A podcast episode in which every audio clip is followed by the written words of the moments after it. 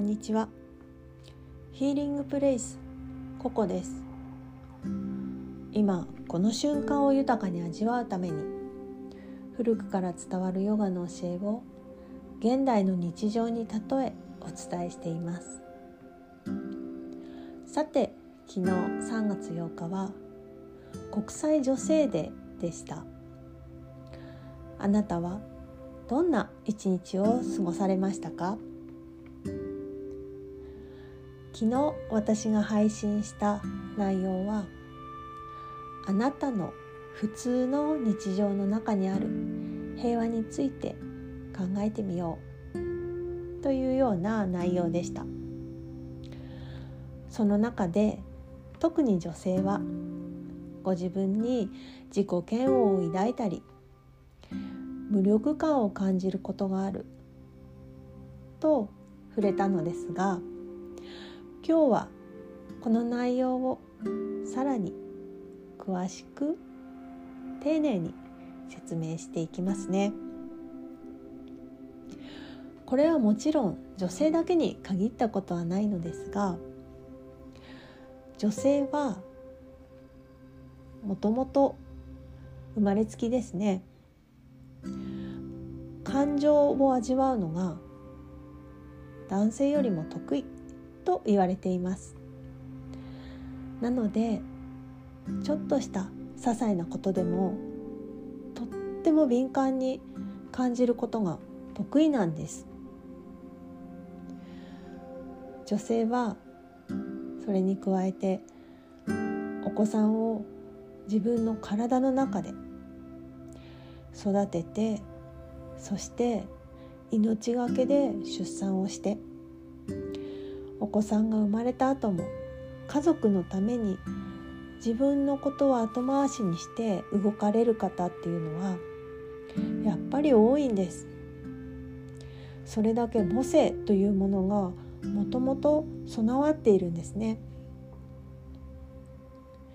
個人差はあれ人間もしくは動物としてその本能を持ち合わせているんです。男性にももちろん母性というような優しさを意味するようなものはもちろんあるんですがそうは言っても女性の母性はとても慈悲深くて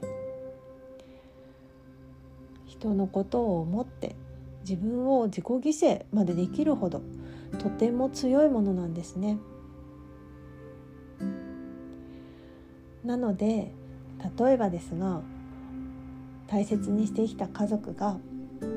何か環境が変わったお子さんがお子さんの家庭を持つようになったなどあなたのところから少し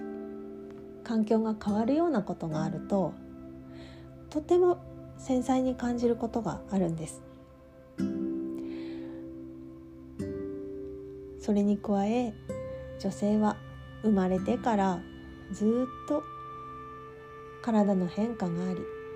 男性もですがね。特に女性は体の変化が大きくてそしてホルモンの影響も受けます。ホルモンの影響はたとえ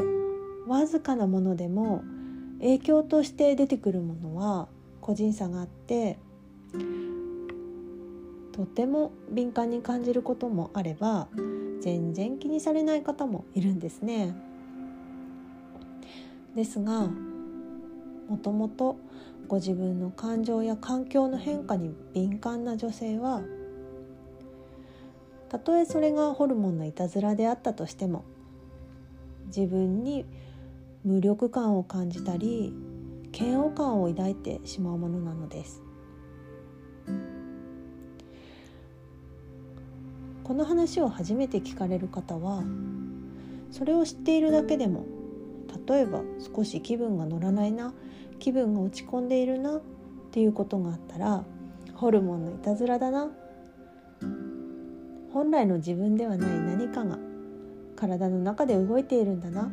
と割り切ることもできるようになるかもしれませんね。私が昨日お話しした女性のその敏感さについては実はこういう意味が含まれていましたあなたの生活に女性の優しさそして母性の強さそれを認め今あなたがただそこにいるだけで平和で豊かな時間が流れるということをあなた自身が実感し味わい日々を送れるように毎日を少しずつ豊かに過ごせるようにまた配信を続けていこうと思います。配信がまだまだ不慣れなのでもし何かお気づきの点やコメントなどがあればお寄せくださいそれではまた次回の配信でお会いしましょう。